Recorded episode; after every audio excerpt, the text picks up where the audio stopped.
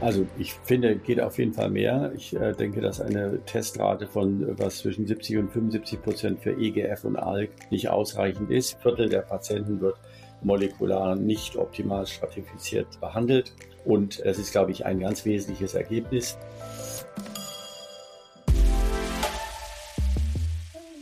Expertendialoge. Expertinnen und Experten im Gespräch zu aktuellen Themen aus Medizin und Wissenschaft unterstützt von Roche. Hallo und herzlich willkommen zum Podcast der Expertendialoge-Reihe. Heute sprechen wir unter anderem über das Thema Biomarkertestung bei Lungenkrebs. Wir schauen uns an, wo wir mit der breiten molekularen Testung stehen und warum sie bald auch beim frühen Lungenkarzinom eine Rolle spielen wird. Dass wir uns dazu heute überhaupt unterhalten können, das verdanken wir vor allem den Daten aus dem CRISP-Register. Damit kennt sich in Deutschland kaum jemand besser aus als Professor Frank Kriesinger. Er ist Direktor der Klinik für Hämatologie und Onkologie am Pius Hospital in Oldenburg und Sprecher des Executive Steering Boards von CRISP. Herzlich willkommen. Herr Professor Griesinger, das CRISP-Register, das ist eine prospektive Kohortenstudie, die den Status quo bei der Behandlung von Lungenkrebspatienten und Patientinnen abbilden soll. Die Daten, die zeigen auch, wie in Deutschland beim Lungenkarzinom auf eine große Bandbreite an therapierelevanten Markern getestet wird. Mit Blick auf die Daten, wie bewerten Sie die aktuelle Rate an molekularen Testungen beim Lungenkarzinom? Also ich finde, geht auf jeden Fall mehr. Ich äh, denke, dass eine Testrate von äh, was zwischen 70 und 75 Prozent für EGF und ALK nicht ausreichend ist. Es gibt ja noch andere Marker, die ja eigentlich auch getestet gehört, wie ROS und BRAF. Da liegen wir eher bei 50 bis 60 Prozent. Auch PDL1, was ein, eigentlich ein einfacher immunhistochemischer Marker ist, liegen wir auch nur bei 75 Prozent. Das ist, finde ich, unzureichend. Das heißt, selbst bei lang etablierten molekularen Markern wie EGFR oder zum Beispiel ALK erreichen wir keine annähernd vollständige Testungsrate. Warum ist das so und wo liegen da die Herausforderungen? Es ist sicherlich zum einen ein, ein Problem der, des Reimbursements aus dem stationären Bereich. Die meisten Patienten werden im stationären Bereich ja diagnostiziert. Im stationären Bereich ist die Testung einfach nicht erstattungsfähig. Das geht nur aus dem ambulanten Bereich heraus ähm, über EBM oder über integrierte Versorgungsverträge wie jetzt über NNGM. Da, das ist aber eben noch nicht flächendeckend, sodass eben hier äh, auch viele Patienten einfach von NNGM nicht erfasst werden.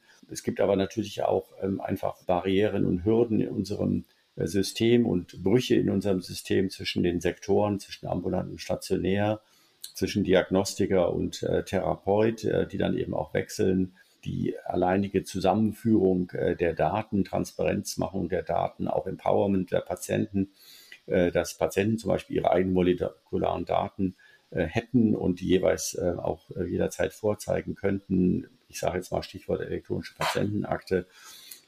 das sind alles ähm, Dinge, die haben wir in Deutschland einfach ähm, nicht, nicht ausreichend gelöst.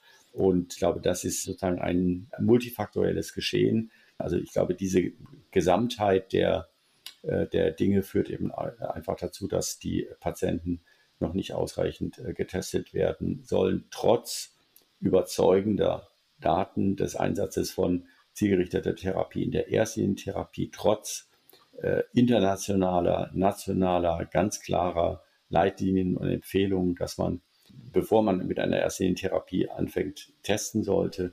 Gibt es denn Faktoren, die dazu beitragen, dass bei manchen Patientinnen und Patienten eher nicht breit getestet wird oder die, naja, sogar gegen eine Testung sprechen? Ja, da, da gibt es was. Also wir sehen auch zum Beispiel in CRISP, dass ähm, die Wahrscheinlichkeit, dass ein rauchender Mann getestet wird auf EGF, ist deutlich geringer als, eine, ähm, als die Testung auf EGF-Rezeptormutationen bei einer äh, nie rauchenden oder leicht rauchenden Frau. Also es spielt offensichtlich unterschwellig, subkortikal, vielleicht auch kortikal, die Patientencharakteristika immer noch eine Rolle. Ist nicht immer so, dass wir ausreichend Gewebe haben. Tissue is the issue. Äh, es gibt selbstverständlich natürlich auch Patienten, die zwar getestet sind, aber nicht umfassend getestet äh, werden können, eben einfach weil da weil zu wenig Material da ist und weil äh, gegebenenfalls Patientencharakteristika vorliegen, wo man nicht denkt, dass eine molekulare Testung einen weiterbringt. Aber generell gilt eigentlich auch bei diesen Patienten sollte alles dafür getan werden, dass sie umfassend getestet werden. Was ist Ihr Fazit? Was können wir aus den Real-World-Daten lernen? Äh, ich glaube, das Wichtigste ist, dass wir nach wie vor, obwohl wir seit 2009 ähm, molekular stratifizierte Therapie eigentlich zugelassen haben, dass wir immer noch eine Testrate haben, die äh, nicht ausreichend ist. Der zweite Punkt ist, dass auch wenn eine molekulare hm, Alteration vorhanden ist, wo ganz klar die Empfehlung ist, in der Erstlinientherapie auch die molekular zielgerichtete Therapie einzusetzen, ist das auch nicht in 100 Prozent der Fälle der Fall, sondern ähm, hier gibt es auch noch bei mindestens ein Viertel der Patienten, teilweise bis zu 50 Prozent der Patienten in bestimmten molekularen Alterationen noch den Einsatz der Chemotherapie und erst in der Zweitlinientherapie den Einsatz des äh, Tyrosinkinase-Inhibitors. Das sind Dinge, die herausragenden ähm, äh, Dinge sind, was die äh, Teststrategie angeht und die Umsetzung des Testergebnisses auf die äh, Therapie. Das zweite, glaube ich, ähm, was ganz entscheidend ist ähm, und was wir jetzt auch ähm, in einer Subgruppe belegen konnten, ist ganz klar, Real-World-Patienten sind nicht Studienpatienten. Und äh, Studienpatienten sind äh, extrem stark durch bestimmte Patientencharakteristika selektioniert. Die haben einen günstigeren Outcome alleine schon durch die Selektion und ähm, wenn sie mit derselben Intervention behandelt werden, zum Beispiel an der Immuncheckpoint-Inhibitor-Monotherapie, dann ist es eben entscheidend, ob ein Patient ein potenzieller Studienpatient sein könnte. Dann läuft er genauso wie auch in der Studie. Und wenn er eben kein potenzieller Studienpatient wäre, weil er die Ein- und Ausschlusskriterien der Studie nicht erfüllt, dann laufen diese Patienten einfach deutlich schlechter, sodass wir bei Real-World-Daten grundsätzlich ähm, immer davon ausgehen müssen, dass das Outcome von Patienten ein ungünstigeres ist ähm, als äh, das, was in Studien ist, äh, beschrieben worden ist. Und es hat eben nichts mit der äh, Versorgung zu tun, nichts mit der Struktur, in der die Patienten oder Organisation, in der die Patienten versorgt werden, sondern hat eben wirklich was mit den initialen Patientencharakteristika ganz offensichtlich zu tun. Bei Patientinnen und Patienten mit fortgeschrittenem NSCLC ist die klare Empfehlung der Leitlinien ja vor Beginn einer medikamentösen Erstlinientherapie molekulargenetisch zu testen. Wie sieht es im Gegensatz dazu beim frühen NSCLC aus? Eine erste zielgerichtete Therapie, die ist ja bereits in der Adjuvanz zugelassen. Krebsimmuntherapien, die werden bald nachrücken. Muss da nicht auch im frühen Stadium breit getestet werden? Wir kennen die Daten, die Pacific-Daten äh, nach Radiochemotherapie. Äh, da sind ja jetzt äh, auch äh, Daten generiert worden für EGF, ALK, ROS, äh, BRAF, CARAS mutierte Patienten wo auch die Immuncheckpoint-Inhibitor-Therapie ähm, als konsolidierende Therapie nach Radiochemotherapie nur dann äh, gewirkt hat, wenn keine Treibermutation vorhanden war, bis auch bei den KRAS-mutierten Patienten, sodass ich glaube, das ist ein relativ klares Bild. Das reflektiert ja so ein bisschen auch das, was wir von der metastasierten Situation auch schon wissen, aufgrund der Masia-Daten, äh, wo ja auch gezeigt werden konnte, dass Patienten von einer Immuncheckpoint-Inhibitor-Therapie nicht profitieren, wenn sie eine Treibermutation haben, außer auch hier wieder, wenn sie vielleicht eine Karas-Mutation haben. Insofern äh, ähm, ist es, glaube ich, schon angezeigt, darüber zu diskutieren, ob wir nicht in den frühen Stadien Patienten umfassend testen sollten, um dann eben auch einen Patienten, der vielleicht eine hohe PDL1-Expression hat, aber auch eine EGF-Rezeptormutation oder eine ALK-Translokation hat, eben nicht mit einem Immuncheckpoint-Inhibitor in der Adjuvanz zu behandeln, sondern dann eben eher gezielte Therapien eben hier einzusetzen. Dazu brauchen wir eine umfassende Testung und ähm, momentan testen wir nur auf EGF-Rezeptor ähm, aufgrund der Zulassung ähm, im Rahmen des äh, Ad-Aura-Konzeptes.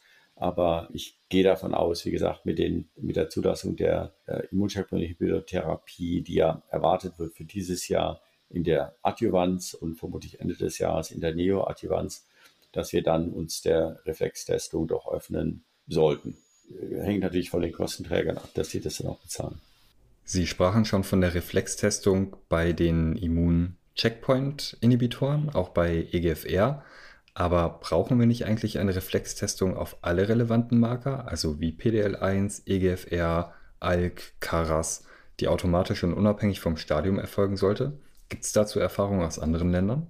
Ich glaube, wenn, äh, und deswegen bin ich ja sehr, sehr hinterher auch, ich glaube, wenn wir jetzt die Daten haben werden äh, von ähm, der adjuvanten Immuncheckpoint-Inhibitor-Therapie, vielleicht auch der neoadjuvanten Immuncheckpoint-Inhibitor-Therapie, zunehmend auch die Daten von adjuvanten zielgerichteten Therapien, ähm, dass wir äh, dann ähm, äh, hoffentlich ähm, dazu kommen werden, eine Reflextestung eben auch in Deutschland ähm, zu bekommen. Das heißt, man muss nicht auf das Stadium warten.